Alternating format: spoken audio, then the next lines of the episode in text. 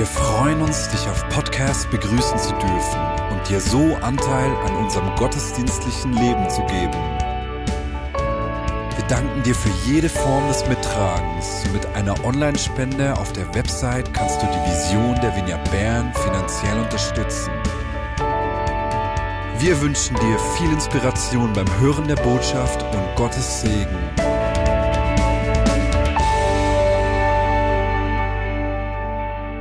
Ich darf heute die Osterserie eröffnen und ich freue mich sehr darauf.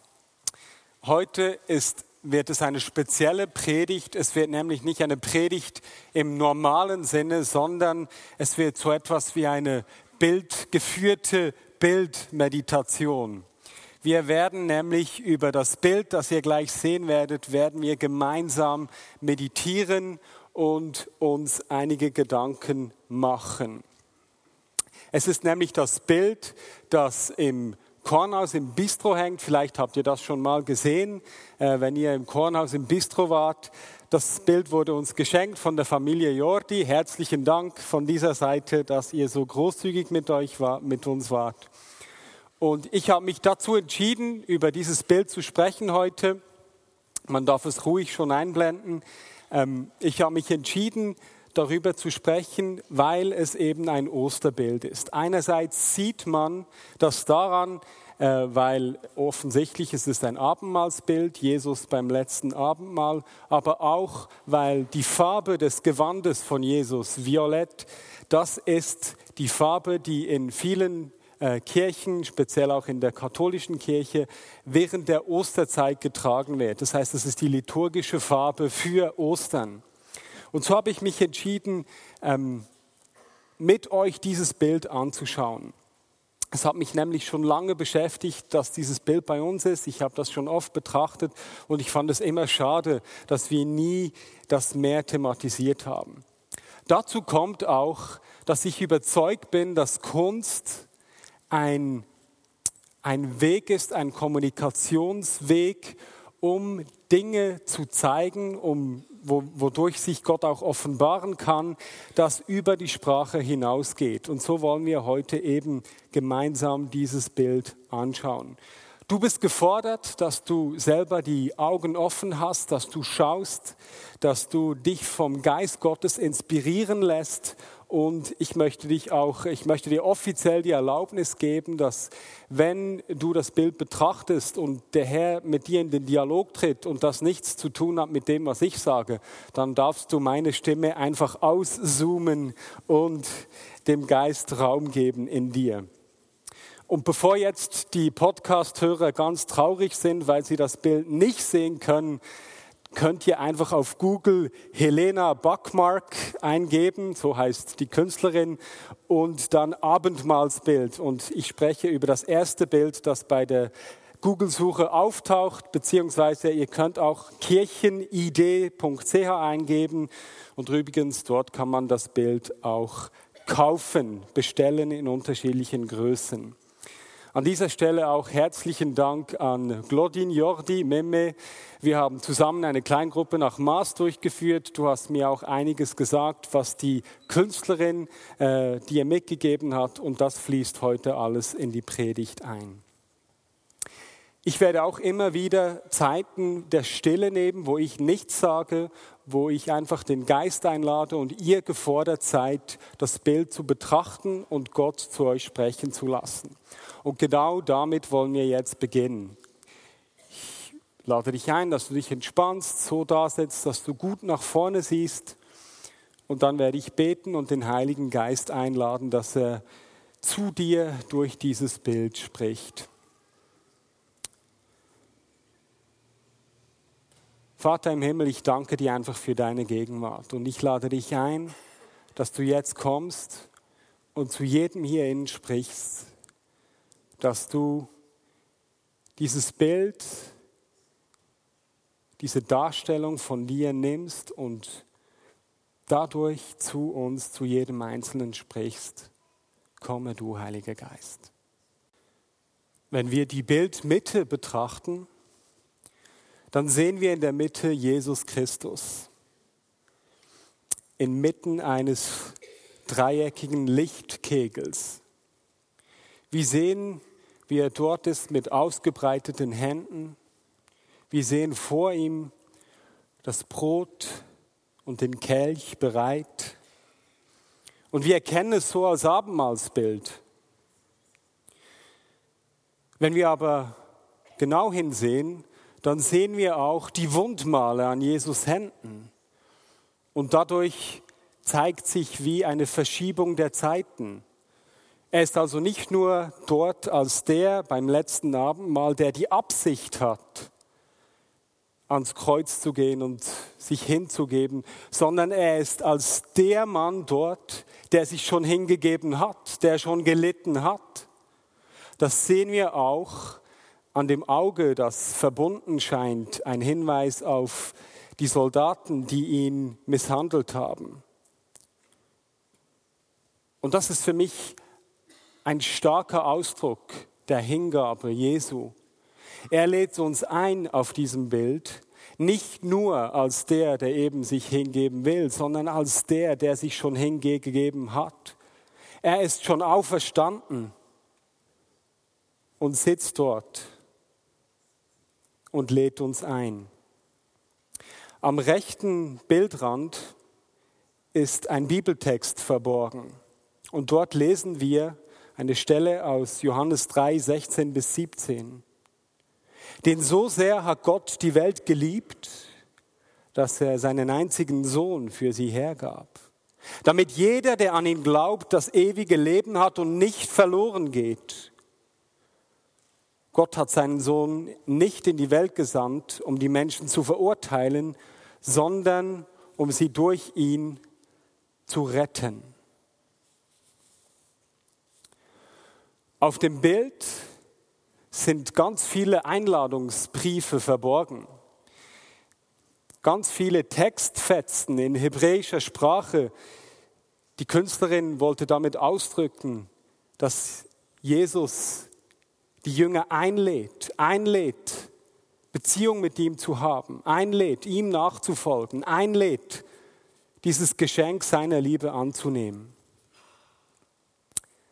Er ist gekommen, um zu retten und nicht um zu verurteilen. Und als ich das Bild betrachtet habe, ist mir die Haltung, die hingebende Haltung Jesu so stark entgegengekommen. Jesus Christus hat sich aus Liebe zu dir und mir hingegeben, völlig freiwillig und ohne Erwartungen an dich und an mich. Da ist keine Bitterkeit, keine Forderung nach Dankbarkeit oder Anerkennung, kein Vorwurf oder keine niederschwellige Erwartungshaltung, keine Verurteilung in seinem Gesichtsausdruck oder seiner Haltung. Seine Arme sind offen. Da ist nur Hingabe. Da ist nur Liebe.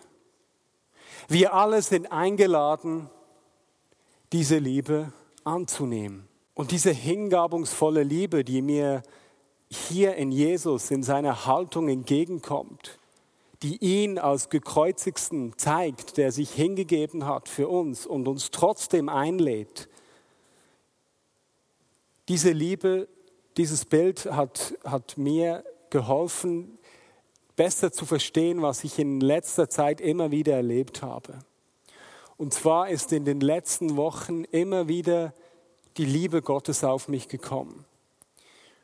Und das Bild war hilfreich, weil ich mich immer wieder schwer getan habe, den anderen Menschen in meinem Umfeld zu erklären, was jetzt genau mit mir geschieht oder was da Gott am Tun ist. Weil die Worte, die klingen so abgedroschen. Aber für mich wurde es ganz wahr. Gottes Liebe kam auf mich und ich konnte nur noch weinen weil das so klar, so stark war. Und mir wurde plötzlich klar, ich habe Bilder von Menschen gesehen, zum Teil Leute von, von, von der Vineyard, Freunde von mir, aber auch andere, die ihn nicht kennen. Und es wurde mir so deutlich, dass die Liebe von Gott, diese Hingabe von ihm, wirklich das ist, was unserem Leben den Boden unter den Füßen gibt, was uns Wert gibt, was uns Ausrichtung gibt. Ich dachte an die verschiedenen Leute, die ich kenne, beispielsweise in der Pizzeria unten, die Männer, die irgendwie versuchen, ihr Leben zu ordnen und auszurichten, ähm, indem sie gewisse Dinge besonders gut können oder ein besonders tolles Auto fahren. Und mir wurde so klar, dass das, wonach wir uns alle sehnen, letztlich die Liebe Gottes ist, die letzte Realität, die wirklichste Wirklichkeit. Und ich tat mich so schwer, das auszudrücken mit Worten. Als ich das Bild angeschaut habe, fühlte ich mich verstanden. Ich fühlte das, was ich empfand, ausgedrückt in dieser hingebenden Haltung Jesu. Und es ist spannend, wenn ich dann den Text, der dort rechts steht, weiterverfolgt habe. Dort steht nämlich weiter aus Johannes 3, 31. Der, der von oben kommt, steht über allem. Wer von der Erde ist, gehört zur Erde und redet aus irdischer Sicht. Der, der vom Himmel kommt, steht über allem. Amen.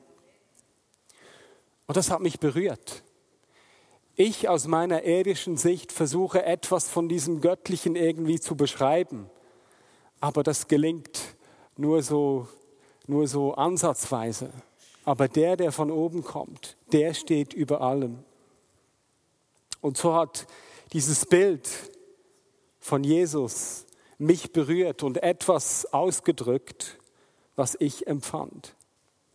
Wenn wir uns Jesus näher betrachten,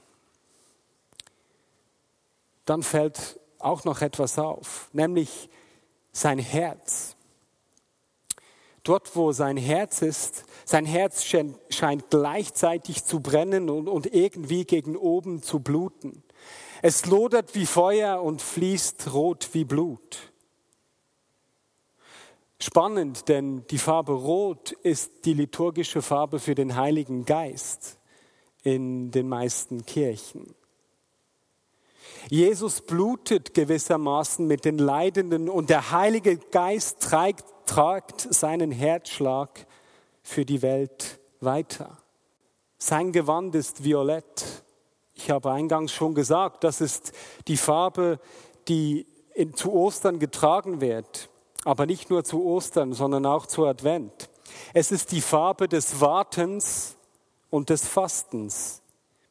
Es ist die Farbe, die ankündigt, dass eine Wende zum Guten kommt, eine Verwandlung kommt.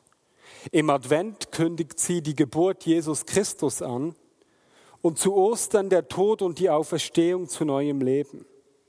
Mit Jesus kommt also in jedem Fall die Wende.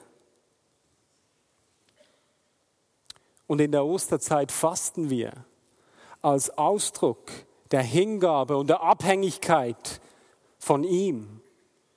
Wir warten auf sein Hereinbrechen in unser Leben. Über Jesus ist ein dreieckiger Lichtkegel, der von oben zu kommen scheint. Wie ein Licht, das vom Vater auf ihn scheint und ihn umgibt, ihn schützt. So haben wir gewisserweise mit diesem Licht, das von oben kommt, ein Bild für den Vater, sein Herz, das rot leuchtet und brennt, ein Bild für den Heiligen Geist und Jesus, der da ist.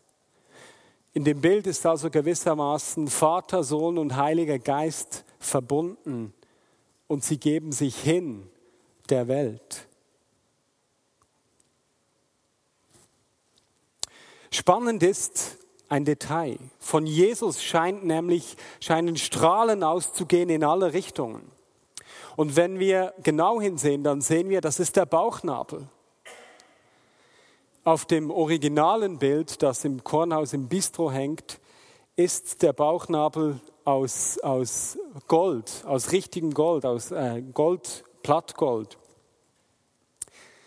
Gold ist die Farbe, die Gott vorbehalten ist. Die braucht man in, in den Kirchen nicht liturgisch, weil sie allein für Gott steht. Und ich finde es interessant, hier ist sein Bauchnabel goldig. Und der Bauchnabel ist wie ja, das Bild schlechthin für Menschwerdung. Jedes Kind ist durch die Nabelschnur mit seiner Mutter verbunden und dadurch kommt ein Mensch ins Leben. Und hier ist Jesu Bauchnabel aus Gold.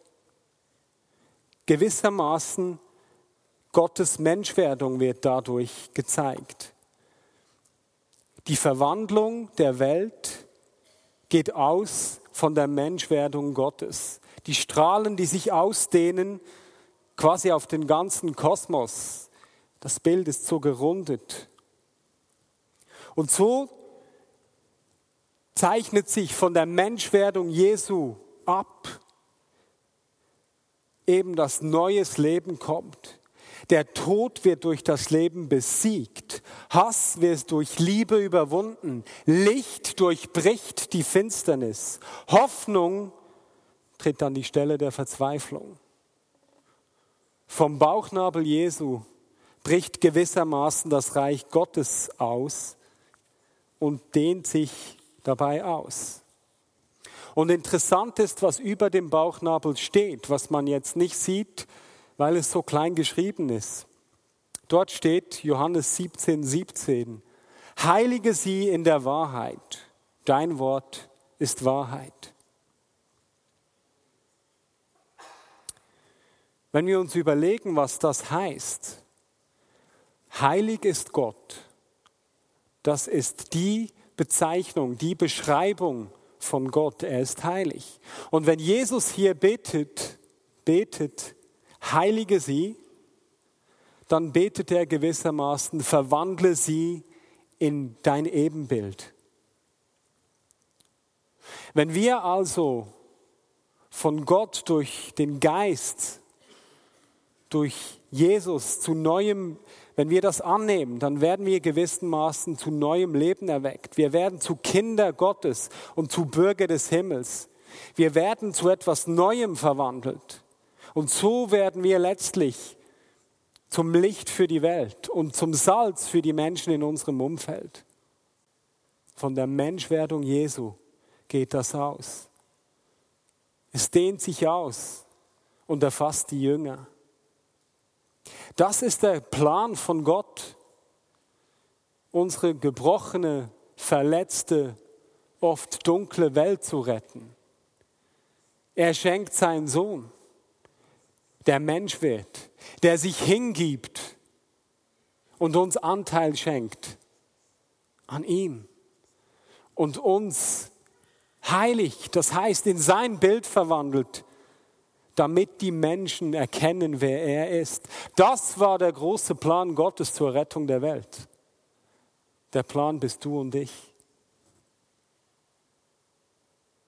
Wir erhalten Anteil an dieser Verwandlung, die von ihm ausgeht und die sich ausdehnt auf die ganze Welt. Man sieht es, es ist so gerundet, das Bild. Der Lichtkegel scheint Jünger zu verwandeln, die davon ergriffen werden und es scheint sich auszuweiten, dieses Licht. Die Farben werden dort irgendwie klarer.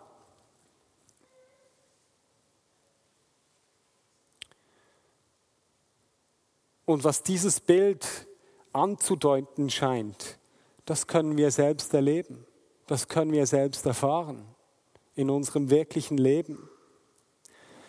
Zwei kleine Beispiele. Vor kurzem war ich richtig gestresst und gefrustet.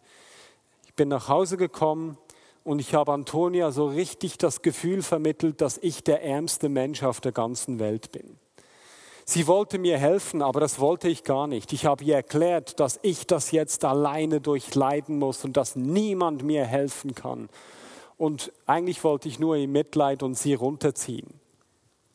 Ich habe dann noch äh, lange Mails geschrieben am Abend, habe dann schon gebetet um den Frieden Gottes, sonst hätte ich sowieso nicht schlafen können. Und am Morgen bin ich aufgewacht und ich fühlte mich richtig überführt. Ich bin zu ihr gegangen und habe sie um Vergebung gebeten, habe gesagt, hey, das war nicht in Ordnung von mir. Sie meinte dann so, ja, das ist ja normal, manchmal es, sind wir gestresst, das ist schon okay, kein Problem. Und ich habe gesagt, nein, es ist ein Problem. Es kann nicht mein Anspruch sein, als Jünger von Jesus, dass ich solche Dinge in meinem Leben einfach stehen lasse. Mein Herz, was er will, ist, er will mich in sein Bild verwandeln. Das ist mein Anspruch. Jetzt mir ist klar, ich bin ein normaler Mensch und Äh, es wird wieder solche Situationen geben. Aber hey, ich will, dass er mich verwandelt mehr und mehr in sein Bild.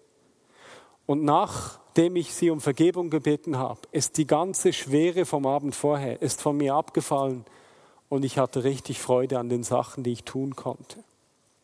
Kurz darauf bin ich, äh, oder ja, ich bin wieder mal in der Pizzeria, wie eigentlich jeden Tag, durchgegangen und dort war einer der Mitarbeiter, ähm, dem ging es sehr schlecht. Das war ein älterer kurdischer Mann. Und ich wurde aufgefordert, für ihn zu beten. Das habe ich auch gemacht. Und ich habe so gemerkt, wie der Heilige Geist kommt. Und ich weiß nicht, viele von euch kennen das, wenn man irgendwie merkt, man betet für jemanden und der Heilige Geist kommt. Das ist auch wieder sowas, was sich irgendwie schwer erklären lässt. Wenn man das mit Worten versucht zu erklären, jemanden, der das noch nie erfahren hat, ist das immer schwierig. Wenn du es aber erlebt hast, weißt du, wie es ist. Und so merkte ich, wie der Geist auf ihn kommt. Gleichzeitig merkte ich, dass es kulturell jetzt nicht okay wäre, wenn er jetzt, wenn, wenn er jetzt weinen müsste. Äh, und das stand kurz bevor offensichtlich. Und so habe ich mein Gebet beendet, damit er äh, gehen konnte, im Auto eine Pizza ausliefern und dort privat Zeit hatte zum Weinen. Und er ist dann gegangen. Und mein Freund Ergün, der Chef der Pizzeria, sagt dann, äh, so nachdem ich gebetet habe, ohne Matthias geht es nicht. Und ich habe ihn wieder korrigiert, wie bei meiner Frau. Ich habe ihm gesagt, halt, stopp, nicht ohne Matthias. Das bin nicht ich. Und dann habe ich ein Messer genommen und Schneidbewegungen gemacht. Ich bin nur ein Werkzeug. Ohne Gott geht es nicht.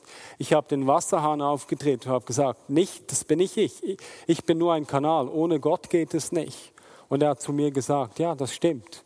Du hast recht, ohne Gott geht es nicht. Genau um das geht es. Das war nicht ich. Ich war ein Kanal.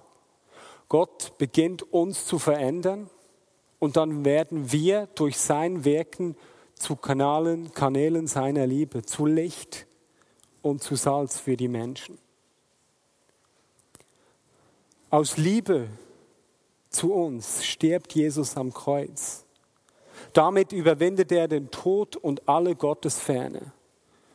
Von Jesus Menschwerdung aus geht die Kraft der Auferstehung auf die Welt über. Sie strahlt aus und er gibt uns Anteil daran.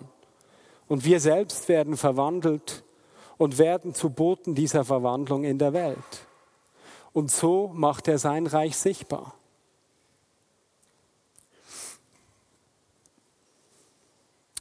Wir wollen uns noch mal Zeit nehmen, still zu werden. Und wenn wir nämlich einen Blick auf die verschiedenen Jünger werfen, die hier abgebildet sind, dann sehen wir, dass die alle ganz unterschiedlich zu ihm stehen. Und wir werden jetzt äh, werden wir einige dieser Jünger einblenden, immer für ein paar äh, Sekunden, 20 Sekunden oder so. Und die Frage ist, mit wem kannst du dich identifizieren? Welcher dieser Jünger, in wem, wo spricht der Geist Gottes etwas zu dir? Und ich werde jetzt nochmal still und ich lasse dir Zeit, das auf dich wirken zu lassen. Ich weiß nicht, mit welchem der Jünger du dich irgendwie identifizieren kannst oder welcher der Jünger dich irgendwie irritiert oder anspricht. Aber spannend ist doch, dass das Licht von Jesu auf alle scheint. Jesus lädt alle ein. Alle sind eingeladen zu dieser Verwandlung vom Leben zum Tod, vom Tod zum Leben. Egal wie nur der, der Jünger, welche Haltung er gegenüber Jesus einnimmt, ob er ihm den Rücken zukehren zu scheint und nur so halb hinschaut, ob seine Augen verbunden sind, ob er mit sich selber beschäftigt scheint oder viele Gedanken im Kopf zu haben scheint, wie eine Wolke.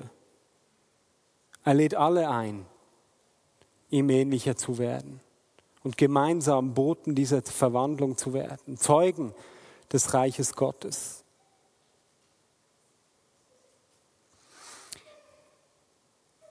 In der im größten Teil der Christenheit ist der Anfang dieses Lebens mit Jesus, der Nachfolge, beginnt in den meisten christlichen Traditionen mit der Taufe.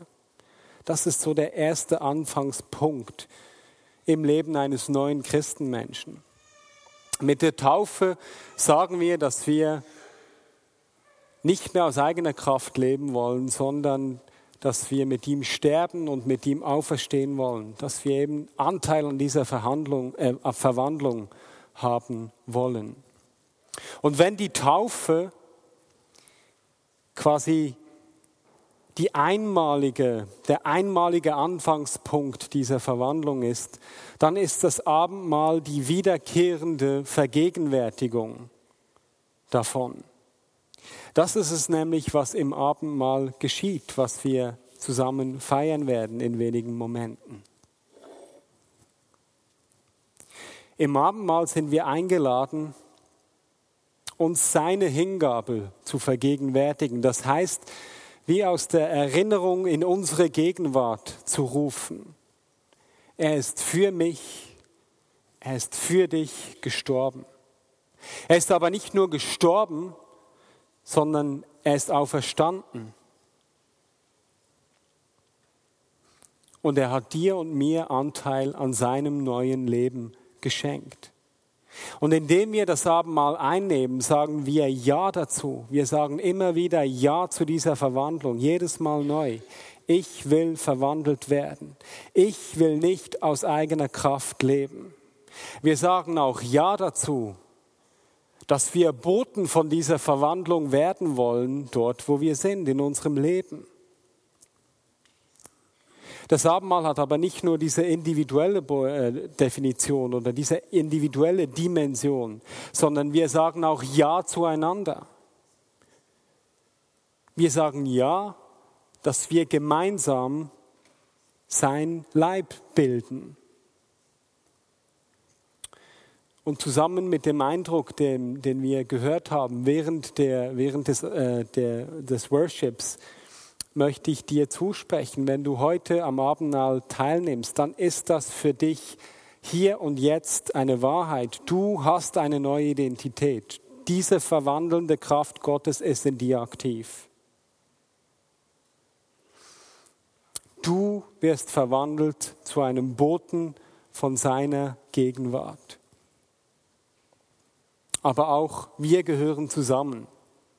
Wir sind Teil seiner Familie, seines Volkes, seines Leibes und gemeinsam sind wir auf dem Weg.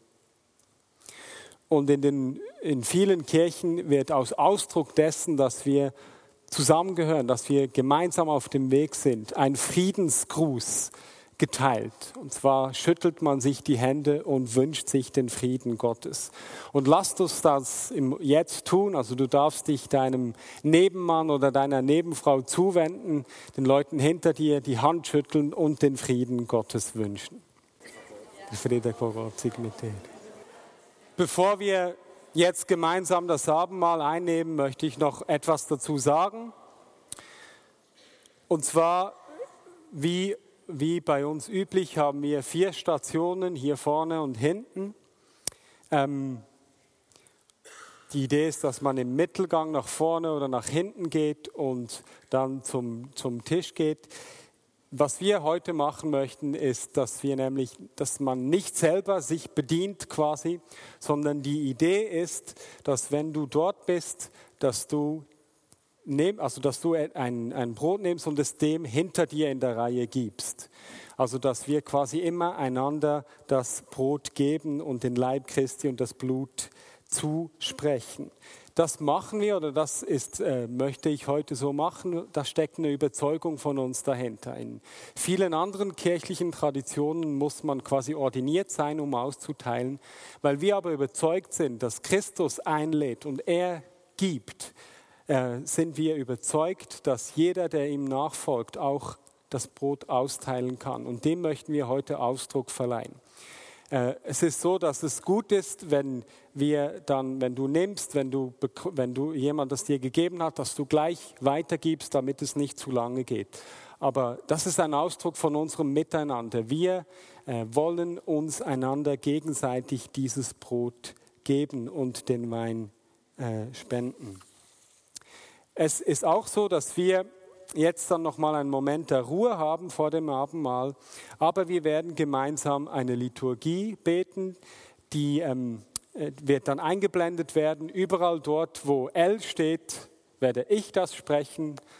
Steht für Liturg oder Leitender oder ja, ich. Und dort, wo alle steht, alle ist klar, da sind wir alle gemeint. Genau. Wir nehmen uns jetzt noch mal äh, eine Minute Zeit, kommen in die Ruhe und geben Gott noch einmal die Chance nachzuwirken durch das Bild. Vater im Himmel, wir bekennen, dass unser Leben ohne dich nicht gelingen kann. Verwandle uns mehr und mehr in dein Bild, damit in uns und durch uns das Reich Gottes sichtbar wird und die Menschen Gott loben und preisen. Heiliger Geist, komme du und lasse du uns die Gegenwart Christi jetzt erfahren. Segne diese Gaben und stärke dadurch unsere Identität. Denn am Abend, an dem er ausgeliefert wurde und sich aus freiem Willen dem Leiden unterwarf, nahm er das Brot, sagte Dank, brach es und reichte es seinen Jüngern und sprach, nehmet und esst, das ist mein Leib, der für euch hingegeben wird. Ebenso nahm er nach dem Mahl den Kelch, dankte wiederum, reichte ihn seinen Jüngern und sprach, nehmet und trinket alle daraus. Das ist der Kelch des neuen und ewigen Bundes, mein Blut, das für euch und für alle vergossen wird zur Vergebung der Sünden. Tut dies zu meinem Gedächtnis. So kommet denn zum Tisch des Herrn, nehmt aus seiner Fülle Gnade, kommt, es ist alles bereit. Lobe den Herrn meine Seele und was in mir ist seinen heiligen Namen, der dir all deine Sünden vergibt und heilt all deine Gebrechen der deinen Mund fröhlich macht und du wieder jung wirst wie ein Adler. Amen. Ich dürfte noch mal setzen.